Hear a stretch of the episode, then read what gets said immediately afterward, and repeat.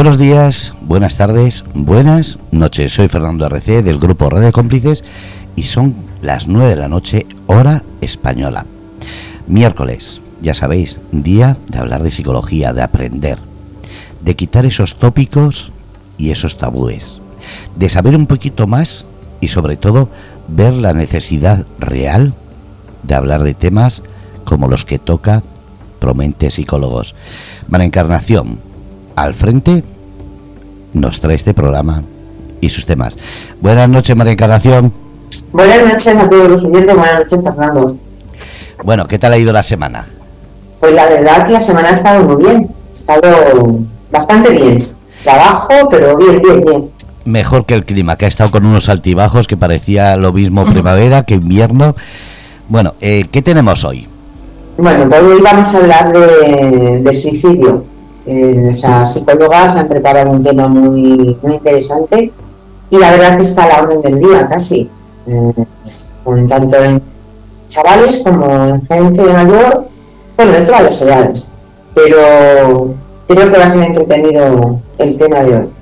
Entretenido y necesario, porque Exacto. no nos damos cuenta de la facilidad que tiene un suicida de cometerlo y sobre todo de las situaciones en las que acaban provocando que así lo hagan. Estamos hablando de gente que se dedica, por ejemplo, a, las, a los cuerpos y fuerzas de seguridad del Estado, a médicos, a profesores, a todo tipo de empresas, empleados o vidas. Así que gracias, Mara Encarnación, por traer un tema tan interesante. Gracias a ti, gracias a todos los oyentes y espero que les guste mucho. ¿Quién nos trae hoy el tema? Bueno, Fernando, vamos a. Mis compañeras y yo, tanto Isabel López como Andrea Drobe y yo, Andrea Perello, pues vamos a tratar eh, un tema tan complejo ¿no? y a la vez delicado como es el suicidio. Y a pocos días de recibir pues una noticia que ha impactado a la ciudad de Murcia, ya que en un sitio tan emblemático pues como es el, el río Segura y uno de sus puentes más conocidos, se prendió fuego y se tiró al vacío un anciano de 75 años. Entonces, bueno, a raíz también de, esta noticia hemos decidido eh, hablar un poco de, un tema tan importante como, como es el suicidio. Y lo primero que debemos de comprender es qué entendemos por suicidio. Y la palabra suicidio viene del latín sui, que significa uno mismo, y cidio, que significa matarse. Por tanto, entendemos el suicidio como el acto por el que una persona se provoca la muerte de manera intencionada. No obstante, al final es un tema mucho más complejo que va más allá de esta mera definición, como vamos a ver a lo largo de, este programa. Y aquí es importante diferenciar entre qué entendemos por ideación suicida, por intención suicida y por suicidio consumado. En el nivel más bajo de gravedad estaría la ideación suicida, que son esos pensamientos acerca de quitarse la vida pero no tiene por qué haber planificación o método. La amenaza suicida se considera, eh, en este caso, como la expresión verbal o no verbal que manifiesta esa posibilidad de realizar el acto en un futuro. En lo siguiente que tendríamos sería la intención suicida, y aquí sería cualquier acto realizado con una intención autodestructiva, aunque ésta sea ambigua, es decir, es el conjunto de comportamientos iniciados por el propio sujeto quien al llevarlos a cabo pues tiene al menos cierta intención de morir, aunque estos puedan causar o no lesiones médicas e independientemente del resultado, podríamos decir. Y por último, en el extremo este continuo estaría ya el suicidio consumado, que sería pues el suicidio como tal e implica pues la muerte de quien, de quien lo realiza. Y además aquí sería interesante hablar también del suicidio asistido y su distinción con la eutanasia, ¿no? El suicidio asistido, asistido perdón, consiste en la ayuda o asistencia a otra persona que desea acabar con su vida. En la mayoría de los países eh, se contempla como un delito punible. En cambio, en países como España se ha legalizado este suicidio asistido en concreto desde julio de, de 2021 y se considera asistente al suicidio la entrega del material necesario para su realización la ayuda pues, puede ser facilitada por profesionales médicos, por enfermeros o por otras personas. A diferencia de la eutanasia, que también es legal en España desde junio de 2021, en el suicidio asistido la actuación del médico consiste en proporcionar al paciente esos medios necesarios para que sea él, mismo quien se produzca la muerte, ¿no? Y la diferencia, por tanto, entre suicidio asistido y eutanasia está en el sujeto que la lleva a cabo. En la eutanasia, otra persona es el agente activo respecto de quien la solicita, y en el suicidio asistido, el paciente es el sujeto activo, es decir, él mismo se, se lo provoca. Vale, eh, siempre asistido y aconsejado por un médico. Tampoco debe confundirse con la inducción al suicidio, que es cuando, eh, o que consiste en quebrar la voluntad de la persona que no deseaba suicidarse para que al final pues lo haga. Y además, eh, esto como hemos hablado desde el principio con Encarna, eh, está a la orden del día, ¿no? Y de hecho eso se ve muy reflejado en las cifras que estamos, estamos manejando actualmente y nos preguntaremos entonces cuál es su prevalencia. Pues en nuestro país, eh, desgraciadamente, el suicidio sigue manteniéndose como la principal causa externa de muerte con 3.569 fallecimientos anuales, siendo la primera causa entre los hombres, seguida de pegas accidentales y accidentes de tráfico, y la tercera entre las mujeres por detrás de las caídas accidentales y del ahogamiento, la sumersión, la sofocación. Por su parte, el Observatorio de Suicidio en España ha publicado un informe basado en, estos datos que estamos comentando, en el que advierte de que estos 3.569 fallecimientos suponen nada más y nada menos que 11 personas al día, casi el doble que por accidentes de tráfico y 80 veces más que por violencia de género, por ejemplo, situando en España, situando la media de España en 7,46 suicidios por 100.000 habitantes, que es una barbaridad. Y en el peor de los casos, la, depresión es la que puede llevar eh, al suicidio. En muchas ocasiones eh, también hay que decir que las, estadísticas únicamente nos hablan de suicidios que se han llevado a término, ¿no? porque al final es el resultado que se tiene, pero no nos refleja la cruel realidad que hay y por eso hemos hecho, hecho esta distinción tan importante, la realidad de la gente que lucha cada día con la ideación y con la tentativa, ¿vale? que son esos pasos previos, pero que también están un poco sumergidos y que no tenemos tantos datos tan, eh, tan específicos como los tendríamos de los suicidios que al final se consumen. Por no hablar también de las autolesiones, que son una incluso para eh, otro programa eh, se estima de hecho que, que todo esto, ideación, tentación, autolesión, son 20 veces más frecuentes que incluso los fallecimientos por, por la causa de suicidio. Y también eh, nos preguntamos entonces, de toda esta gente, ¿a quién afecta más? ¿no? Porque es un poco hacernos la idea de qué perfil es el que más se suicida, si un hombre, si una mujer y que donde se ven más comprometidas, no sé si saben Sí, ¿no? También es una cuestión importante, ¿no? ¿A quién afecta más? ¿A hombres, mujeres? Pues, eh, como hemos dicho, la media española de suicidio está en 11 personas al día y se sabe que de ellas un 75% son varones y en cambio un 25% son mujeres. El suicidio, como venimos diciendo, puede darse en cualquier momento de la vida, eh, pero lo cierto es que en menores de 5 años no suele ser tan tan frecuente como en edades más avanzadas. Eh, también nos gustaría eh, hablar de las personas más longevas de nuestro país, que son el colectivo que más se suicida en España, ya que en 2021 se registraron 999 suicidios en personas mayores de, 70 años. Una cifra ¿no? lo que supone uno de, de cada cuatro y eh, de los que 519 eh, eran mayores de 80 años, eh, según los datos de la Fundación Española para la Prevención del Suicidio.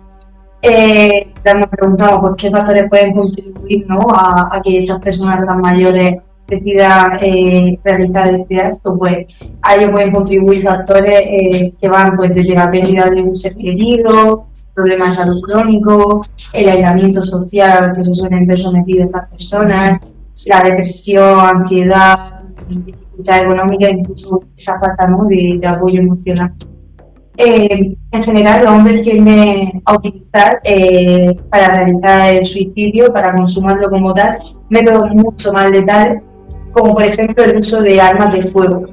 Y esto puede contribuir pues, a una mayor tasa de suicidio consumado. Sin embargo, las mujeres eh, tienen mayores tasas en intentos de suicidio, pero no en, la consumación como tal, eh, en compararlo con, los eh, por lo tanto, eh, los hombres se suicidan más que las mujeres, pero las mujeres lo, lo intentan. Eh, también, por otro lado, algunos estudios eh, sugieren que las mujeres tienden a buscar ayuda eh, más frecuentemente que los hombres cuando aparecen este tipo de pensamientos suicidas, lo que podría explicar que si no llegara a consumarlo. Esto podría deberse además a diversos factores, pues, por ejemplo, las diferencias sociales y culturales, las expectativas de género relacionadas pues, con la expresión emocional, la búsqueda de apoyo. Y además las mujeres eh, se sabe que suelen tener más acceso a servicios de salud mental y también pueden sentirse, ¿no? Por eso roles y expectativas de género mm, más cómodas, ¿no? Hablando sobre sus emociones y sus problemas. No obstante, también es importante destacar que los hombres pueden encontrarse barreras a la hora de buscar ayuda debido como mencionando pues a normas especiales, a expectativas de género, lo que les dificulta expresar pues, cualquier tipo de, vulnerabilidad emocional. Eh, lo que solemos llamar eh, estigma o tabú básicamente. Y esto puede llevar a que subestimen o minimicen sus emociones, lo que a su vez repercute en la búsqueda de ayuda, tanto en situaciones de ideación suicida como, como en muchas otras. Y bueno, eh, brevemente también decir que respecto a 2020, en el 2021, que es el último año del que se tienen datos contrastados, se registraron 1,6% pues, más de casos de, suicidio. Eh, se superaron las tasas en el caso de los menores eh, de 15 años. Eh, nunca se había traspasado las 14 defunciones y en 2021 se sabe que fueron 22. También el suicidio de chicos menores de 15 años se duplicó respecto a 2020 el de chicas menores de 15 años eh, también se incrementaron notablemente las tasas. Y eh, entre los 15 y los 29 años el suicidio fue la principal causa absoluta de muerte eh, por último, pues a las mujeres por suicidio también tenemos que añadir ¿no? todos esos intentos, esa ideación que, que serían los pasos previos, ¿no? que como hemos comentado anteriormente, pues a ser importantes y según los, los cálculos de la OMS eh, serán unos 20 intentos por cada suicidio mensual. O sea que podemos ver que al final también ha sido un, es algo que repercute muchísimo y afecta un montón a la población infantil y adolescente. No sé si os sonará o todos seguramente hemos leído que eh, al final del año pasado la Fundación ANAR, que es esa fundación que también eh, está ahí para defender los, los, derechos de los niños, presentó a finales de ese año eh, un informe sobre conducta suicida y salud mental en la infancia y la adolescencia en España. Realizaron un estudio a partir de casi 9.700 casos y 600.000 peticiones de ayuda que recibieron en, en ese periodo de, estudio y extrajeron datos muy interesantes, ¿no? como es vez alarmantes, porque tiene ese, ese doble filo este tema. Por un lado, pues ni siquiera habíamos pasado prácticamente el Ecuador del año 2022 y se registraron alrededor de 906 tentativas de suicidio entre niños y, adolescentes, alcanzando así los intentos en menores su cifra más alta en los últimos 10 años y al menos se multiplicado por 25,9, es una cifra que deja la verdad que, que bastante largos. Para que los oyentes se hagan una idea, desde 2020 hasta 2022 se han producido unos 1.949 intentos de suicidio en esta población, la población infantil y adolescente, y ya 900 de esos, ¿vale? Como hemos dicho, fueron únicamente durante los primeros meses del año pasado, o sea, en 2022 hasta agosto aproximadamente, lo que nos quiere decir y refleja que cuando lleguen los nuevos datos eh, contrastados en el siguiente informe, eh, van a ser muy, muy relevantes de lo que está ocurriendo la, en la sociedad. Y no solamente ha habido un aumento de los intentos, ¿no? sino también de la dirección, como estábamos hablando, que como podemos considerarlo, eh, es el paso previo y que añade riesgo, como es evidente, a llevarlo a término y finalmente consumarlo. En España los menores mueren principalmente por causas externas, eso lo sabemos, en la mayoría de los casos por accidentes, por suicidios y por lesiones autoinfligidas. En 2020 esta tendencia se vio alterada por el confinamiento, que también hablaremos un poco de cómo el COVID ha, influido en, esta, en, este, en el suicidio y este hecho, el del, confinamiento, hizo que el suicidio pasara a ser la primera causa de muerte por causa de este que era la, primera vez que ocurría en, la historia de España. De todas formas, analizando los datos posteriores sobre el 2020, cuando el confinamiento ya había pasado, las muertes por suicidio y por accidentes de tráfico volvieron a ser muy similares a todo hay que decir los años anteriores. En 2020, 2020 murieron 60 y niñas y adolescentes por suicidio. O sea que, aunque haya pasado tiempo, esa tendencia eh, se sigue viendo.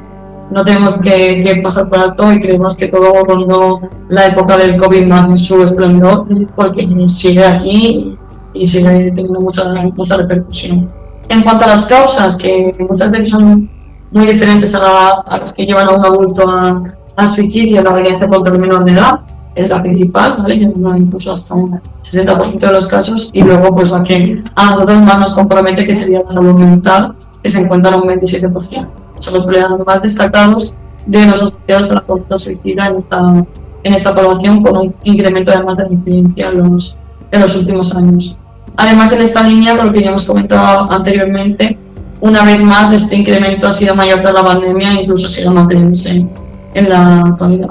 No debemos de olvidar eh, en este punto, y dentro de lo que consideramos violencia contra el menor, eh, el acoso escolar y el ciberbullying. ¿vale? Está al orden del día, en el 70% de los casos los menores sufren estas situaciones diariamente y un, casi el 70% también lleva más de un año con el problema, que la mayoría de los casos es de, de edad alta. Y pese a este escenario que estamos, que estamos pintando, se conoce que solo el 44% de los niños han recibido tratamiento psicológico. Si nos ponemos a intentar perfilar un, un tipo de, de adolescente o de un niño que sufra más en concreto en estas edades, encontraríamos una adolescente chica de entre 13 a 17 años, de familia migrante, la mayoría de los casos, que ha sido víctima de agresión sexual con antecedentes de fuga y autolesiones. Eh, ese sería un perfil muy frecuente ¿vale? en estas edades para llegar a, a suicidio. También hay otros grupos vulnerables, como sería el colectivo LGTBI. Eh, conocimos hace unos meses, no sé si os suena el caso de dos hermanas gemelas de, de Sallén, en Cataluña, eh, que saltaron de un tercer piso y una de ellas se encontraba en un proceso de transición de género y luego se ha visto que quizá eso es lo que estaba detrás de que recibiera eh, acoso escolar justamente por esa, por esa condición. Y los alumnos con discapacidad también. Son dos colectivos muy, muy afectados eh, por el suicidio LGTBI y alumnos con discapacidad dentro además del perfil que hemos dicho de esa chica eh, menor que vendría de familia migrante, que sería víctima de agresión sexual y que tendría unos antecedentes pues, de, problemas de conducta, básicamente. Y como hemos hablado, eh, que el COVID ha tenido mucha influencia, no sé si han nos puede un poquito de eso, pero como, si, en esta etapa ya ha hecho mucho daño, imagino que también otras habrá habido sí, Claro, de, de, manera general, la conducta suicida aumentó en relación a los dos años previos, como podemos, podemos imaginar, ¿no? durante la época de COVID. Si bien es cierto que los datos reflejan una disminución de esas ideas de suicidio, suicidio o intentos de suicidio que hemos hablado antes durante el periodo de confinamiento, eh, lo que se evidenció fue un aumento después de este periodo de confinamiento que además fue notablemente mayor entre los menores de edad después del confinamiento, pero aún pues con esas restricciones que fueron variando en función de los pueblos, las comunidades e incluso de la incidencia del COVID, se evidenció un aumento progresivo de estos episodios de ideas e intentos de suicidio. Esto eh, ha sido relacionado pues, con cambios en ese estilo de vida o incluso con el consumo de alcohol durante, durante este periodo de pandemia. Esto condujo pues, a un mayor riesgo de presentar síntomas como bajo estado de ánimo, ansiedad, insomnio y aquí incluimos también el comportamiento suicida.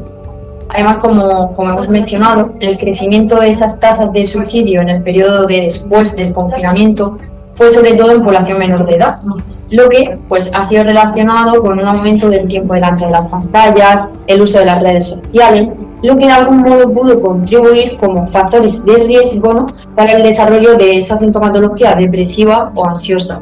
Y además a esto también se suma el aislamiento y la soledad, pues que inevitablemente no fueron producidos por el confinamiento, que al final pues también contribuye mucho a aumentar esta sintomatología depresiva y, ansiosa en, los jóvenes.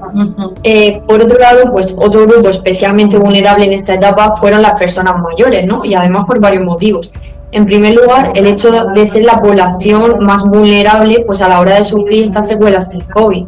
Eh, también por la soledad que supuso esta etapa, sobre todo en aquellos ancianos o ancianas viudas, lo que trajo muchos síntomas como depresión, ansiedad o incluso estrés.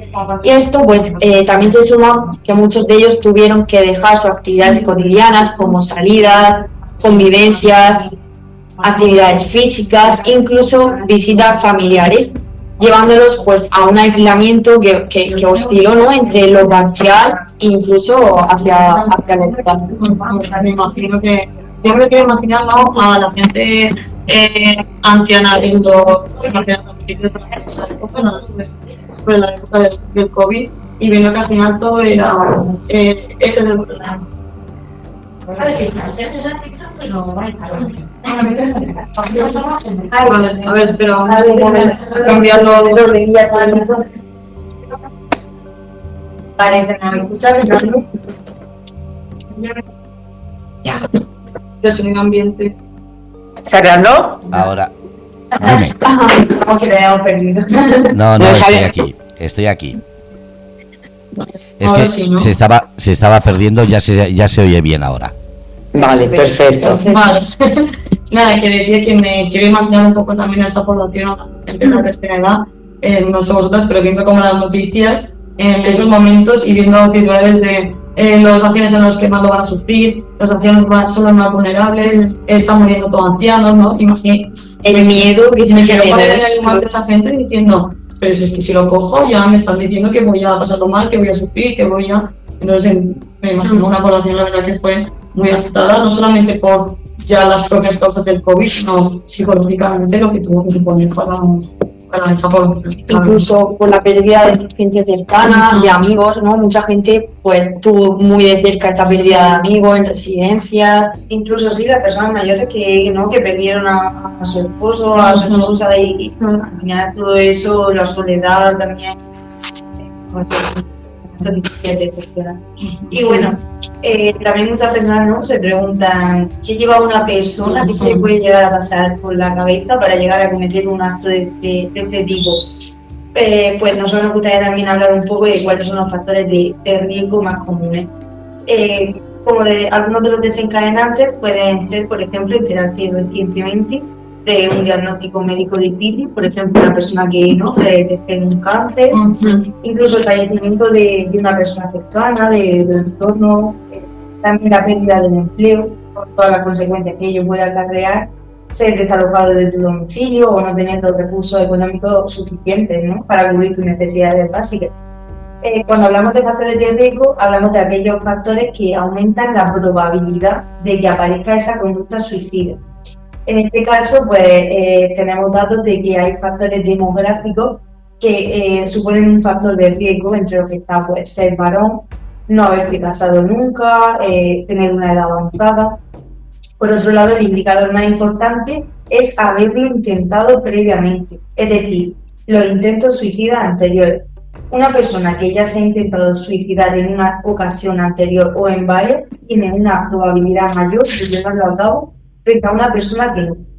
Y eh, esto es una de las cosas que la gente no, Eh, no, no tiene tan claro, pero una gran parte de los suicidios, suicidios consumados se producen tras muchos intentos fallidos previos. ¿no? Pese a esa creencia tan extendida de el que quiere hacerlo lo, Lo hace. lo hace y no, no avisa, pues no sabemos que, que no es así, que es un mito, una falsa creencia. Asimismo, pues el pensamiento suicida es un factor de riesgo. Eh, la presencia de, un- de un plan específico, tener a tu disposición los medios para ejecutar el plan, eh, ausencia de factores que puedan alejar al paciente de, de la consumación del plan e incluso el ensayar ¿no? el, el propio plan es un factor de, de riesgo. También constituye otro factor de riesgo el tener antecedentes familiares de suicidio. Eh, también por comentar algunos más, pues personas que están en situaciones de aislamiento y exclusión social, por ejemplo, pues por razones de racismo homofobia.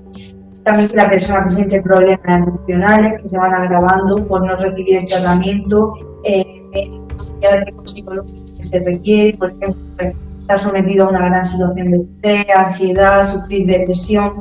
Incluso también se que las personas con esquizofrenia eh, cuando presentan alucinaciones que auditivas ¿no? que dan órdenes también tienen un mayor riesgo de consumar el suicidio. suicidio. Eh, otro factor importante es la pérdida, como hemos dicho, de personas significativas, un abuelo, un padre, pero no solo por el fallecimiento. También puede ser eh, el fin de una relación de tipo eh, sentimental, ¿no? incluso el propio divorcio de los padres. ¿no? Eh, consumo la dependencia de sustancias, sobre todo alcohol, pero también otras drogas, situaciones familiares complicadas o desestructuradas. por ejemplo, pues, situaciones familiares donde hay abuso físico o sexual a manos de un padre, un tío, negligencias como el abandono en el cuidado, incluso las situaciones de, de Y por último también comentar que en niños, como ya hemos dicho, lo más habitual serían las situaciones de acoso escolar y como ahora sabemos el tema del ciberbullying, eh, eso que, que constituyen factores de riesgo para Últimamente estamos recibiendo multitud de noticias de niños y adolescentes que están decidiendo poner eh, fin a sus vidas por, por este motivo. Eh, queríamos comentar ¿no? el caso de, Claudia, que se ha oído últimamente en las noticias, eh, de 20 años, que se ha hecho, ha hecho mucho eco porque dejó una carta escrita precisamente hacia sus propios acosadores. Y tenía frases tan desgarradoras como habéis cogido a una niña con alta autoestima y altas capacidades y la habéis machacado hasta el punto de no poder salir de la cama en años y de llevarla al suicidio. Eh, también pues decía que sepáis que habéis herido a muchas personas y ahora espero que carguéis con una muerte en vuestra conciencia, ¿no? Al final son palabras desgarradoras que, mm. que, nos pueden hacer un poco la idea de la complejidad de la situación. Y otros factores de riesgo son haber alta, pues ya una hospitalización o cuando se ha sucedido un tratamiento estabilizado de estado de ánimo con un antipsicótico pero bueno, también eh, queríamos comentar que hay, igual que factores de riesgo, que son muchos, también hay factores ¿no? de, de, protección. A diferencia de, de, los factores de riesgo, los de protección serían aquellos que aumentan la capacidad de la persona para salir reconfortada de esa situación negativa dolorosa, es decir, la propia resiliencia. Eh, lo que les permite pues, afrontar la situación y gestionar las ideas relacionadas con, con la muerte. Eh, ¿Cuáles son los factores de protección más importantes? Pues al final, disponer de una buena red social que te proporcione apoyo emocional, contar con amigos, familia, compañeros de trabajo, incluso ¿no? los propios miembros de tu comunidad.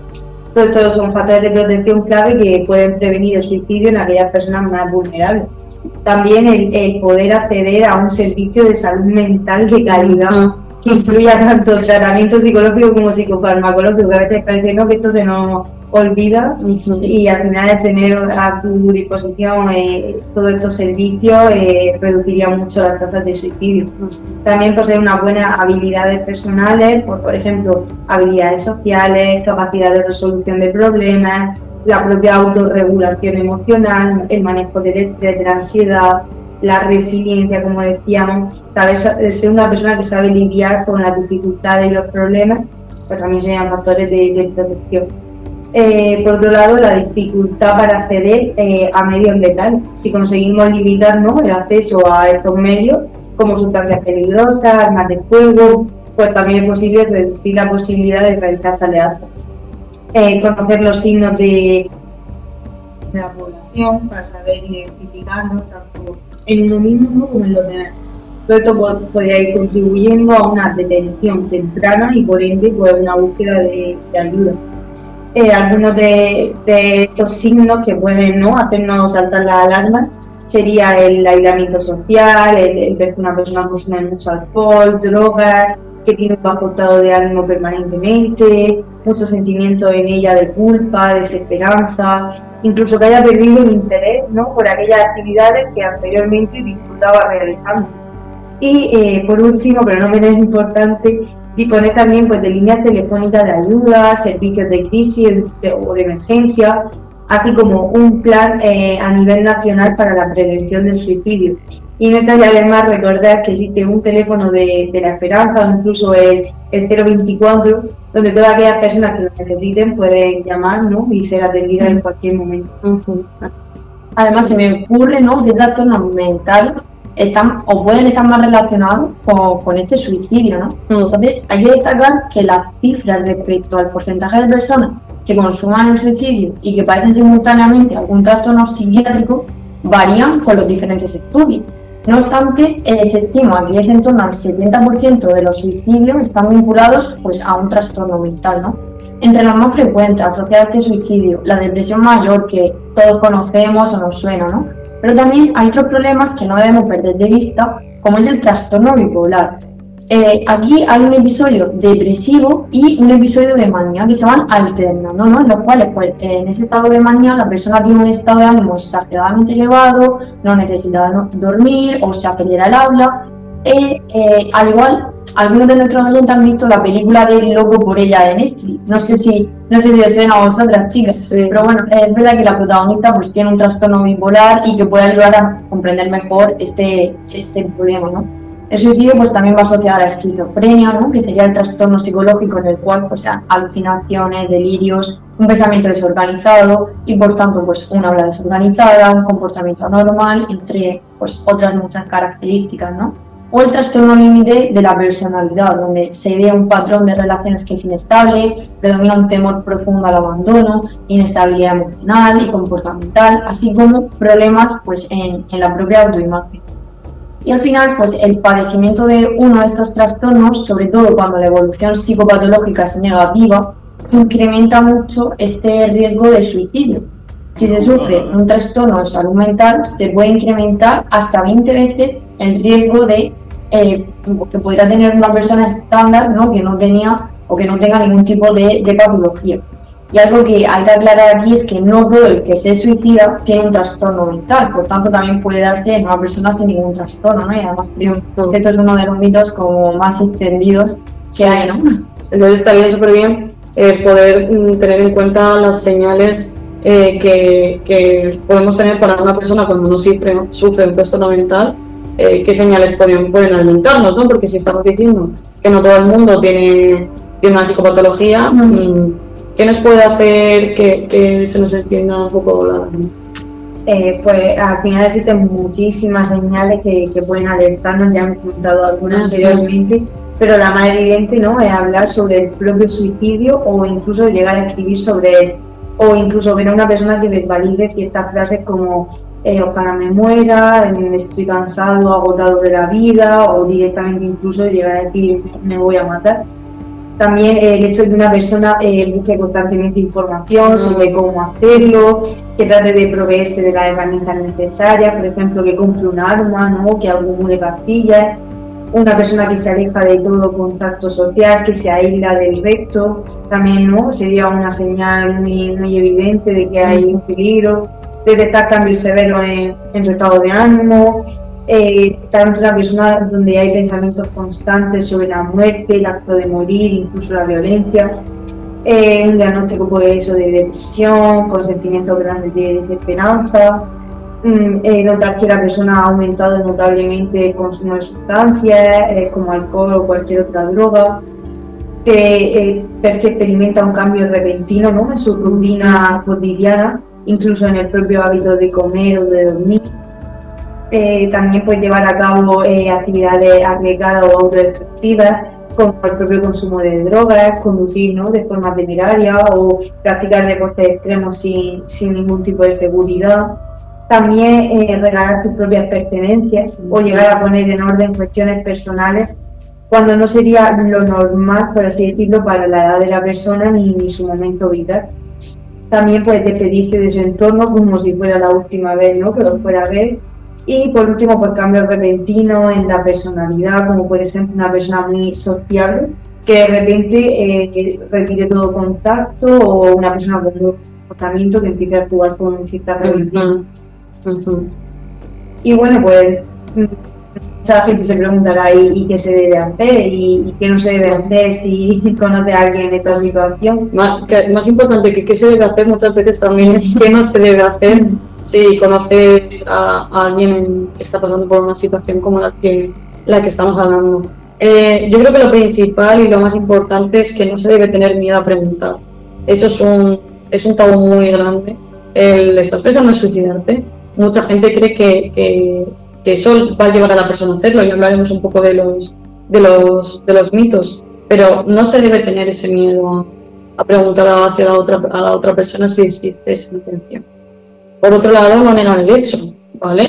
Ni responder con tópicos como de todo se sale, eh, o no hacer preguntas con respuesta incluida como no estamos pensando hacer ninguna locura, ¿no? Todo eso hay que intentar evitarlo cuando nos encontramos ante una persona que está pasando por un tipo de situación, sí. ¿no? Además, de alguna forma, es una manera de darle importancia a lo que está sintiendo la persona. Ujú. Entonces hay que evitarlo. Contra todo hay que intentar evitarlo. Eh, luego es muy importante que volvemos a nivel de riesgo también. Preguntar a la persona si ha pensado cuándo lo, lo haría para saber si realmente ese acto, ese intento va a ser inminente, cómo lo haría, por lo que hemos explicado de que es muy importante eh, el método y el método añade gravedad, si tiene capacidad para ello, si tiene las herramientas necesarias, las razones, dónde y también obviamente no tenemos que perder el foco de por qué quiere hacerlo. Eh, esto también, aunque suena un poco eh, raro paradójico, aplazar la decisión, ¿vale? A veces es más realista eh, que quitar de a las ideas suicidas en ese momento. Es más realista a veces aplazarle la decisión. Eh, además de, de evitar esa confrontación sobre si sus motivos son legítimos o suficientes. Ahí nos solemos meter mucho, ¿eh? Las personas, en que quitamos peso a los motivos de alguien por los cuales decidiría acabar con, con su vida o, o cambiar de tema, ¿no? El, el quitarle, lo como has dicho tú, Andrea, esa, esa importancia al, al asunto. También debemos facilitar que la persona se desahogue, eso es un punto fundamental, ya que para esas personas que están pasando por un momento eh, difícil, cuando no es imposible encontrar a alguien capaz de escuchar el sufrimiento. ¿vale? Entonces, ese pequeño paso, ese, esa pequeña, eh, eh, que a nosotros no nos cuesta nada, para esa persona puede ser un mundo y puede ser de verdad una, una, una solución. No mentir, ¿vale? También muy importante, ni hacer promesas que nosotros no sepamos que se pueden llegar a cumplir, ¿no? Como esa también frase típica de, ya verás que al final no es nada, o seguro que todo se arreglará, porque quizás sí que sea algo y porque quizás nunca se arreglará, ¿no? En el sentido de que es, haya detrás un, un factor, una, una causa muy grave, pero sí que se puede llegar a manejar, pero no debemos mentir ni hacer promesas que realmente no podamos poner en la mano de esa persona. No tener prisa para resolver la situación tampoco, porque esto aumentaría la sensación de, de ser una carga para los demás y agotar recursos que luego mm, pueden ser, pueden ser útiles. Tampoco dejar nunca a la persona sola y tener claro que entre su confianza y su vida nos quedemos al final con, con la vida, ¿no? Nadie debe asumir esa responsabilidad sobre otra persona solo y no hay que fiarse si, si apelas a, a nuestra confidencialidad sobre su intención. Eh, siempre la violencia. Existen mitos un poco edulcorantes sobre diferentes formas de quitarse la vida y su rapidez o eficacia y otros que subestiman el, el dolor desgarrador que provoca un suicidio. Además, a mí se me ocurre eh, un mito que creo que además es súper común, ¿no? Y es pensar que solo quiere llamar la atención, ¿no? La Sí. persona que se suicida solo lo hace para llamar la atención.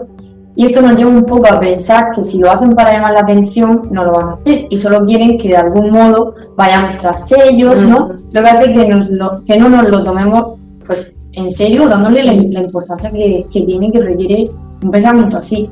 Al final, esto eh, es un mito, dado que cuando una persona expresa una idea de suicidio, siempre hay que tenerlo en cuenta. Es decir, siempre hay que darle la importancia que requiere y además hay que buscar la ayuda que sea necesaria. Porque eh, al final es posible que tras esa intención de suicidio que ha mostrado la persona intente solicitar más atención, apoyo emocional o ayuda, pero esto no significa ni quita que no haya un problema grave ¿no? que haya que solucionar, de modo que eh, no se mantenga en el tiempo y que pueda pues finalmente acabar en un, consumado. Claro. Ujú. Y al final es un mito súper extendido, ¿no? Sí, es- es súper común. Yo lo he escuchado muchas veces. Yo también. Y también, pues, no, no sé si estaréis de acuerdo, pero otro mito sería pensar que solo las personas con problemas de salud mental son las que se suicidan. Y como, como venimos comentando, ni todas las personas eh, con un trastorno mental se suicidan, ni todas las personas que mueren por suicidio tienen problemas de, de salud mental. Es algo que al final puede afectar a cualquier persona. No puede ser que un exceso vital en, en un momento puntual te lleve a tomar la decisión Sea un desencadenante. sí, un desencadenante y no haya psicopatología previa. Luego a mí se me ocurre otro que ese sí que casi que lo he oído más que el de la el de la llamada de atención, que es el que se quiere matar no lo dice o que lo dice no lo hace. ¿Vale? Y eso, eso es otro mito enorme. Porque la realidad es que 8 de cada 10 personas que se han suicidado de alguna forma lo habían manifestado. ¿Vale? Por lo que cualquier aviso de amenaza, aunque se- seamos un poco pesados con, con eso, supone un riesgo y debe ser tomado en serio y por ello siempre hay que preguntar, como, como he dicho antes, y no tener miedo a hacerlo.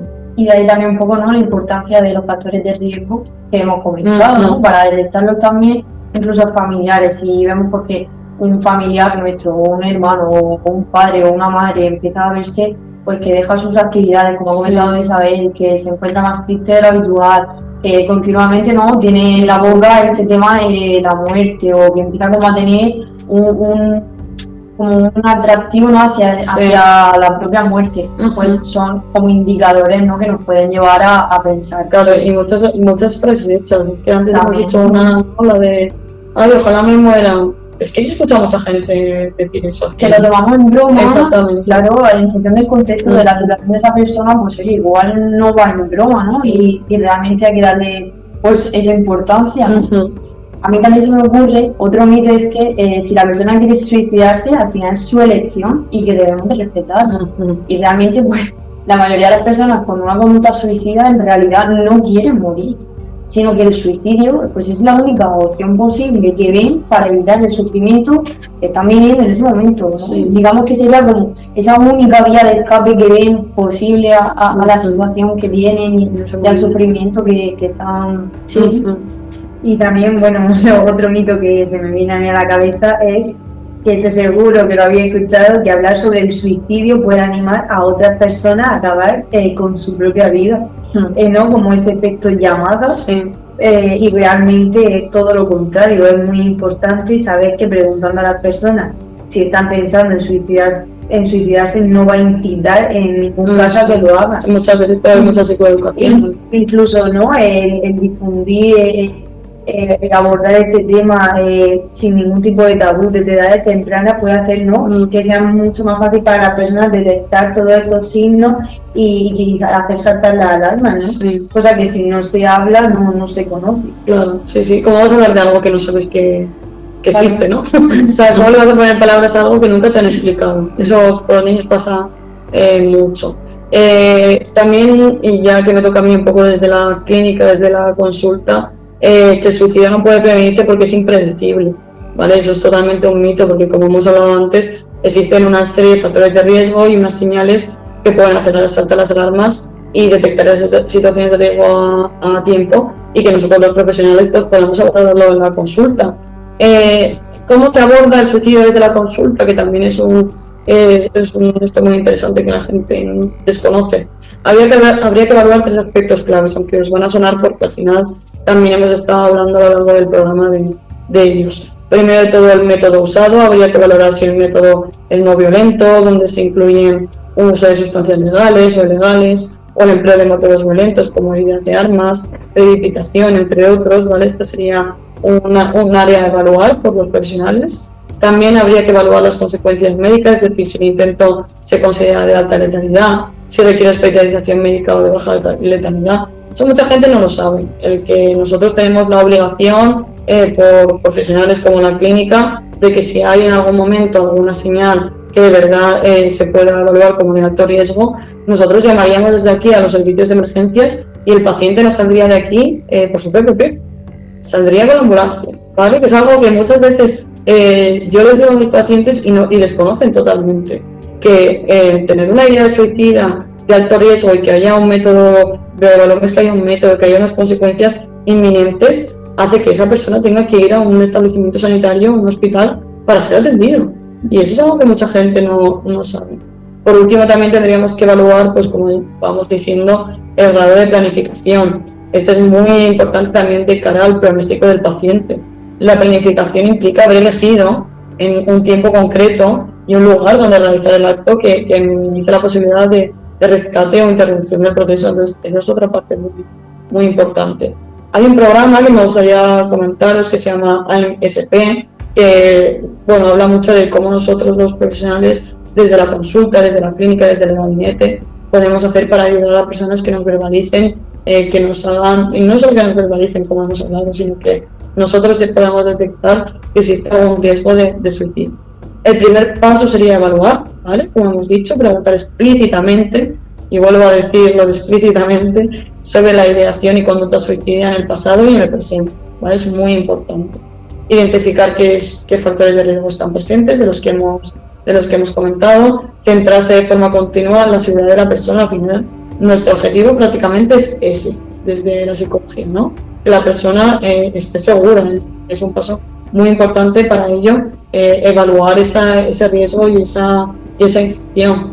En esta fase se determina también el nivel de cuidados que requiere el paciente, ¿no? Es, es propio el nivel ambulatorio. Quizá es una, una persona que tenga que ir todos los días a llevar una monitorización en su centro de salud en mental de referencia, por ejemplo, en el que vean que todo está bien, que le hagan repaso, que vean estas condiciones de, de, seguir y, tal, pero luego hay, pues eso, ese riesgo que puede ser alto, en el que deberíamos hablar de una hospitalización, de un internamiento, para que la persona no lleve a cabo el de suicidio.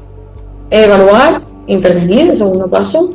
Eh, primero de todo, como hemos dicho, garantizar la seguridad, por lo que se elabora un plan de seguridad y se aumenta el el contacto clínico, como estamos hablando, que siempre hay una persona de, referencia profesional eh, de la psicología o medicina que pueda enseñar también estrategias de afrontamiento a esa persona. Eh, y ahí también tenemos que ver que tenemos que actuar desde un plano un poco multidisciplinar tenemos que integrar diferentes tratamientos eh, psicológicos específicos. Eh, se podría usar, por ejemplo, la terapia cognitivo-conductual o la terapia analítico-conductual, que sobre todo eh, se da en pacientes con trastorno de personalidad. Se aumenta la flexibilidad y la disponibilidad de, eso, del clínico, de nosotros los profesionales, así como la supervisión en los periodos de alto riesgo, ¿no? al estar atentos a, a pues, si hay un factor de de riesgo que tiene que ver con tiempos, eh, periodos o etapas de su vida concretos, en esos periodos hay que estar mucho más atentos a, esos pacientes. Importancia de involucrar a la familia, eso yo creo que es un paso que todavía no hemos hablado y es muy fundamental. Hay que involucrar a las personas que rodean al paciente, ¿vale? Porque lo que hablábamos de, de la red social de apoyo, es que es el número uno para esta gente ver que, que cuentan con personas que no quieren que, que, se cometa, o sea, que, que cometa ese acto. Y a otras redes de apoyo social también, amistades, todo lo que se nos ocurra, eh, hay que intentar que, que esa red se, se, vaya haciendo más fuerte. O apoyo a otros clínicos también, podemos ver qué tratamientos previos ha, tenido ese paciente. Se ha estado con otros eh, colegas profesionales de la psicología, pero también de los médicos, ¿no? de, de los psiquiatras, de, bueno, de, de, muchos ámbitos. Y fomentar sobre todo la discusión de, de casos. Y por último, monitorizar. Cribado en cada sesión, mantener sesiones semanales, contacto telefónicos del paciente no puede consulta. Eso es otra señal de alarma, ya no del día a día, sino de los propios profesionales. Si yo tengo concertado una cita con un paciente que me ha dado ambigüedad cuando le he preguntado sobre su, si tiene pensamientos de quitarse la vida y no acude a esa, a esa sesión, yo tengo que ponerme en contacto telefónico con ese con ese paciente para ver qué está sucediendo. Eh, si hubo un intento de suicidio, programar una sesión a las 72 horas siguientes, ¿vale? Esto es un aspecto eh, muy profesional, pero que también es interesante. Cuando hay eh, un intento de suicidio, se programa una sesión en las siguientes horas muy... Ponen, son 72, pero que incluso deberían de ser menos. y luego hacer un seguimiento al menos cada tres meses. Por eso, o sea que es una eh, es un hecho que cambia mucho la terapia y condiciona mucho eh, cuando hay una ideación un intento de suicidio, la forma de llevar a ese paciente durante las sesiones y durante su, su régimen. es importante también, obviamente, y esto mm, mostrar una actitud amable y centrar en los valores de la persona como guía para siempre de terapéuticas. Es decir, todo esto que estamos comentando siempre tiene que ser con su, con su consentimiento, con su acuerdo y que, sepa a qué, estamos dispuestos a hacer o bueno, qué estamos obligados a hacer, como hablábamos del tema de, la, de que la ambulancia venir a consulta, eh, si él llega a manifestar ese tipo de, de ideas, incluso de intentarlo. Bueno, Fernando, no sé si hay alguna pregunta por el chat. Que ya hemos hablado, que hablando un rato. No hay una pregunta, hay muchas. Hay varias. vale, pues la primera. A ver, vamos a empezar y a ver si puede ser un poquito rápido que dé tiempo a todas. Ana, Ana empezó comentando, dice, buenas, buenas tardes, ¿se puede distinguir un intento de suicidio real de uno ficticio? Es decir, que alguien que de verdad se ha querido suicidar o alguien que solo lo ha querido para llamar la atención. A ver, tendríamos que tener muy, en cuenta los factores de riesgo, ¿no? La primera parte si hablamos de un intento de suicidio, una persona que eh, no nos casa con nada de lo que hemos dicho, eh, de factores de riesgo, de que esté en una situación mala, de que esté en una edad crítica, de que tenga poca red social, de que es una cosa que nos puede llamar la atención en el sentido de que no sea pero también es verdad lo que hemos dicho, ¿no? De que... ¿Por qué quiere esa persona? Claro, es verdad que puede ser que no haya una, una intención suicida, pero esa persona puede tener otro tipo de problemas que también necesiten eh, atención clínica, ¿no? Porque eh, qué persona se inventa, entre comillas, o simula una, un intento de suicidio. Pues alguien que obviamente también está sufriendo. Mm. Sufrimiento que sale de diferentes formas y que sale de una forma eh, diferente pero no deja de ser sufrimiento al fin y al cabo. Y como hemos dicho, muchas personas no tienen por qué tener trastornos eh, psicopatológicos ni mentales para de verdad que llevarse, llevar a cabo esta, esta conducta. No sé qué se le ocurre a vosotras, chicas. Sí, bueno, yo estoy completamente contigo, que al final, porque esa persona quiere simular ¿no? un intento de suicidio? Al final no deja de haber un sufrimiento detrás que, que sería importante saber pues cuál es el origen y, cuál es, y cuál es el motivo por el cual y lo que hemos comentado, que muchas veces pensamos que son llamadas de atención, porque quizás nos sorprenda que viniendo esa persona, ¿no? Salgan e-, e-, esas palabras, pero todo lo contrario, muchas veces no son llamadas de atención, sino son, ¿no? Eh, la persona está pidiendo ayuda realmente. Y que es lo que hemos hablado un poco también de evaluar. Si le pregunto por un método y no hay método, si le pregunto por una ideación, y no me dicen los pensamientos claros de suicidio, si le pregunto por y yo veo que todo eso es muy ambiguo, mm. ahí me podría estar dando una señal de que quizá no sea un acto que de verdad eh, querría cometer. Pero no debemos de perder de vista lo que hemos dicho de, vale que podamos e-, evaluar que no hay realmente un alto riesgo, ¿no? un alto, medio, bajo, como hemos hablado, de suicidio, pero si una persona está verbalizando, está simulando, está manipulando para dar a entender que si quiere... Eh, morir o suicidar cuando no es así, hay un padecimiento detrás muy importante que hay que abordar y que no hay que dejar de, de, de, de atención claramente. Seguimos con otra pregunta. Dice María, ¿por qué en los centros educativos no piden más servicios para que estos jóvenes no tengan esos pensamientos? Bueno, al final eso es una asignatura pendiente que tenemos como sociedad eh, que que abordar y, y, sería, vamos, fundamental que desde edades tempranas y en la escuela que es donde mayor tiempo pasamos en los primeros años de vida, no que se, que se hablara del tema, porque al final eh, el hecho de eh, tenerlo como un tema tabú, no hablar de ello, por ese falso efecto llamada que hemos comentado, al final no es real. los niños, si tuvieran mucho más conocimiento sobre el tema, sabrían detectarlo tanto en ellos mismos como en otros y las tasas eh, estoy segura que, se reducirían significativamente. Pues la conspiración del silencio, ¿no? que al final creemos que estamos protegiendo a los niños, pero al final no hablándoles de eso lo que estamos haciendo es no darles herramientas y no darles esa psicoeducación que es necesaria para que puedan detectar, como hemos dicho, en ellos mismos, pero también en sus compañeros, ciertas señales que, que nos pueden avisar de tanto eso como de otros muchos problemas, ¿no? Si veo que mi compañero de siempre no sale al patio, no quiere salir, eh, me está diciendo que ha, eh, mirado por, el ordenador eh, buscar una cuerda, comprar una cuerda. son cosas que realmente tendrían que hacernos ver eso, pero los niños están desinformados totalmente.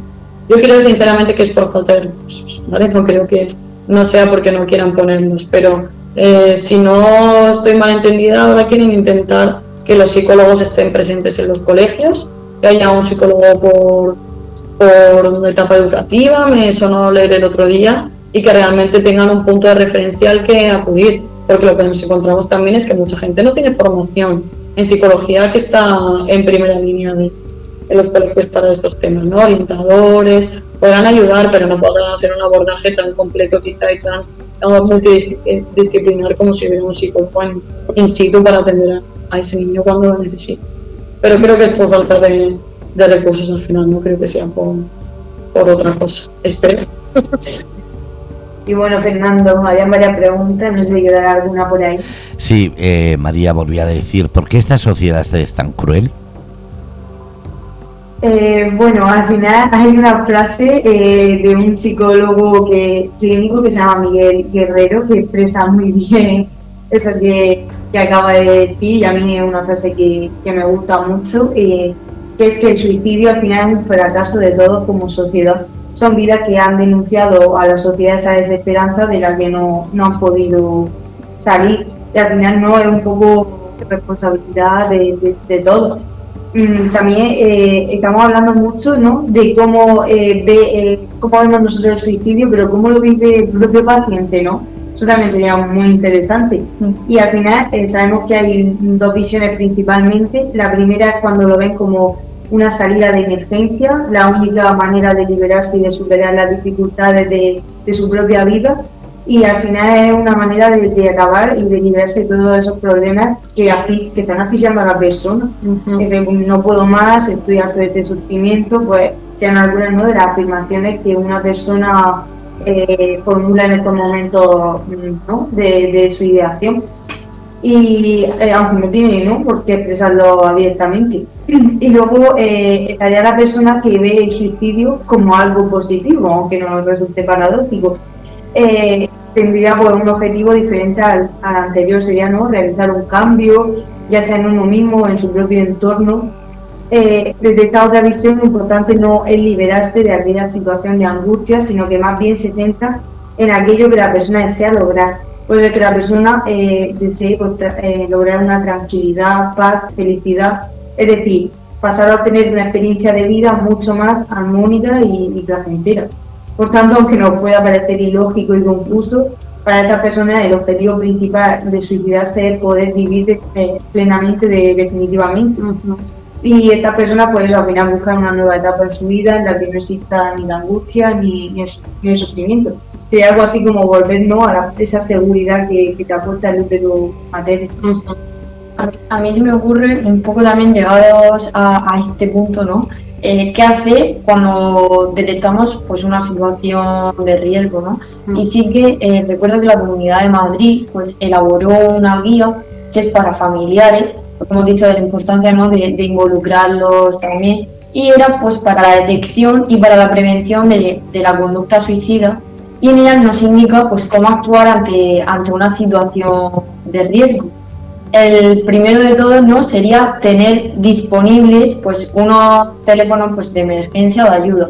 Por ejemplo llamar al servicio de emergencia médica a través de pues del 112 no de hecho el SAMU pues cuenta con psicólogos de emergencia para el apoyo psicológico tanto de las víctimas pues como de, su entorno también en caso que reciba tratamiento psiquiátrico pues ponerse en contacto inmediato con el psiquiatra bien llamándole por teléfono o bien eh, personándose en el centro pues, de atención correspondiente.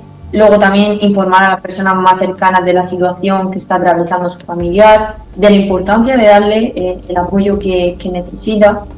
Eh, en segundo lugar, sería limitar el acceso a posibles medios lesivos, ¿no? que también hemos comentado. Pues retirar de su entorno todo tipo de material que pueda ser utilizado con una finalidad suicida tener cuidado con los domicilios en pisos altos, ya que, pues, por ejemplo, la precipitación es el segundo método de suicidio más frecuente en España y eh, sobre todo en el medio urbano, ya que en el medio rural predomina el agotamiento. Luego también puede realizar un control en el acceso que ese familiar o amigo pueda tener a cualquier tipo de fármacos. Desde el lugar, pues importante no dejarlo solo, involucrar pues, a esa familia, a esos amigos, ¿no? Y eh, por último, eh, bueno, por último quedarían dos, el cuarto sería mejorar las habilidades y también eh, preguntar y escuchar, ¿no? Lo primero de todo, no juzgarle, no reprocharle nada, tomar las amenazas en serio, lo que hemos dicho, ¿no? No hay que minimizar esa gravedad de la situación, tampoco entrar en pánico, en la medida que sea posible, sí. ¿no? Adoptar una disposición pues, de escucha auténtica, de escucha que sea reflexiva, comprender que por muy extraña que parezca la situación, nuestro familiar está atravesando por un momento muy difícil en su vida, también pues emplear términos y frases amables y mantener pues una conducta de respeto, pues por ejemplo me gustaría que me dieras una oportunidad para ayudarte, hablar de su idea de cometer suicidio abiertamente, sin temor, es decir, descartar ese mito de que nosotros le vamos a dar la idea de suicidarse que hemos comentado, conocer los motivos que le lleva a querer acabar con su vida ¿no? y barajar alternativas de solucionarlo o brindarle apoyo emocional si ya no tiene solución Y por último, pues también estar atento a esas señales de alarma que, que hemos comentado a lo largo de, de, tratado de hoy. Y por último, es muy importante el autocuidado tanto de la familia como, como del entorno, ya que pues no deja de ser pues una situación preocupante y alarmante pues eh, para la persona que está en esa situación como para los familiares ¿no? que, que están pues junto, junto a él. Y bueno, Fernando, ¿queda alguna pregunta ya queda un comentario que además lo habéis dicho, es eh, sobre Sí. las desde la guardería hasta la universidad que debería existir un psicólogo. Y una última pregunta que dice José, ¿qué diferencia hay entre alguien que se suicida solo y alguien que al suicidarse mata a otras personas? A mí me ha venido a la cabeza esas personas que en el maltrato eh, dentro de la familia se han suicidado después de matar a familiares. Y él comentaba, recuerdo un piloto que estrelló el avión porque quería suicidarse y mató a todo el pasaje. No me acuerdo. Eso fue hace años y, y es verdad. Una persona que se dijo que tenía un problema y en vez de suicidarse él, estrelló el avión. Es de algo que salió en todos los medios de comunicación. Sí, Realmente en muchas personas eh, que realizan este tipo de conductas suelen predominar también pensamientos del tipo el sufrimiento no solamente es mío, también es del resto de personas. ¿no? Entonces muchas personas en una situación como por ejemplo este piloto de avión, pues puede haberlo hecho por un pensamiento de este tipo o también pues porque en ese momento eh, tuviese una gran cantidad de pensamientos intrusivos, ¿no? lo que nosotros conocemos, y la única vía de escape en esa determinada situación pues era eh, trágicamente no estrellar pues ese avión llevando para adelante pues la vida de, varios pasajeros, ¿no? inevitablemente. Y luego también en el caso que has comentado de, de personas o familiares que matan a otro familiar y luego se suicidan ellos, yo creo que esto más es en un contexto de violencia, ¿no? Entonces como que sería, no sé cómo lo veis vosotras, pero sería como algo que habría que valorar de, forma independiente. Al final se trata de personas con una psicopatología eh, más grave, mayor, ¿no? Eh, eh, ese, eh, esa maldad de, de matar a otro eh, primero antes que quitarte tu, tu propia vida. Pero bueno, eso ya se de antemano es complicado de psicológica. Pero la pregunta que me hago ahora que os he escuchado es, ¿es diferente el tratamiento a una persona que se suicida a una persona que, como has dicho, porque le echa la culpa a todo el mundo, es capaz de matar a más gente antes de suicidarse? ¿Es distinto el tratamiento y el cómo se le ve? Yo creo que la segunda persona no llegaría a consulta seguramente. Porque hay más cosas detrás. Al final no es solamente me quiero quitar la vida, sino que voy en contra de la sociedad. Habría seguramente algún tipo de delirio, de persecución, de paranoide. Es mucho más frecuente que esas personas tengan eh, mucha más enfermedad, men- otros problemas psicopatológicos de otro de otra valencia no es tanto desesperanza, tristeza, no lloro y de echado de trabajo y lo paso mal. Aquí hay un punto más quizá de personalidad, de trastorno de personalidad, de trastorno de- delirante, no en el todo el mundo va contra mí, eh, es que soy, todos están, me van a envenenar, es que vale sería un poco más, no llegaría a una consulta porque toda esa gente es demas- demasiado suspicaz como para ponerse en manos de, de un profesional. Además que cuando realizan este tipo de conductas no suele ser como un brote grande y que aquí lo que se suele hacer es llevar a, esto- a este paciente a los servicios de urgencia psiquiátrico y de ahí ya se deriva a una hospitalización. Por lo tanto, a un gabinete privado, a una consulta clínica privada, no, no pasaría. Pues muchísimas gracias. Ha sido un tema muy entretenido, muy, muy, digamos, lleno de actualidad, porque todo el mundo estamos comentando y a todos nos viene en la cabeza. Así que muchísimas gracias por traer otro tema tan importante y tan lleno de inquietudes.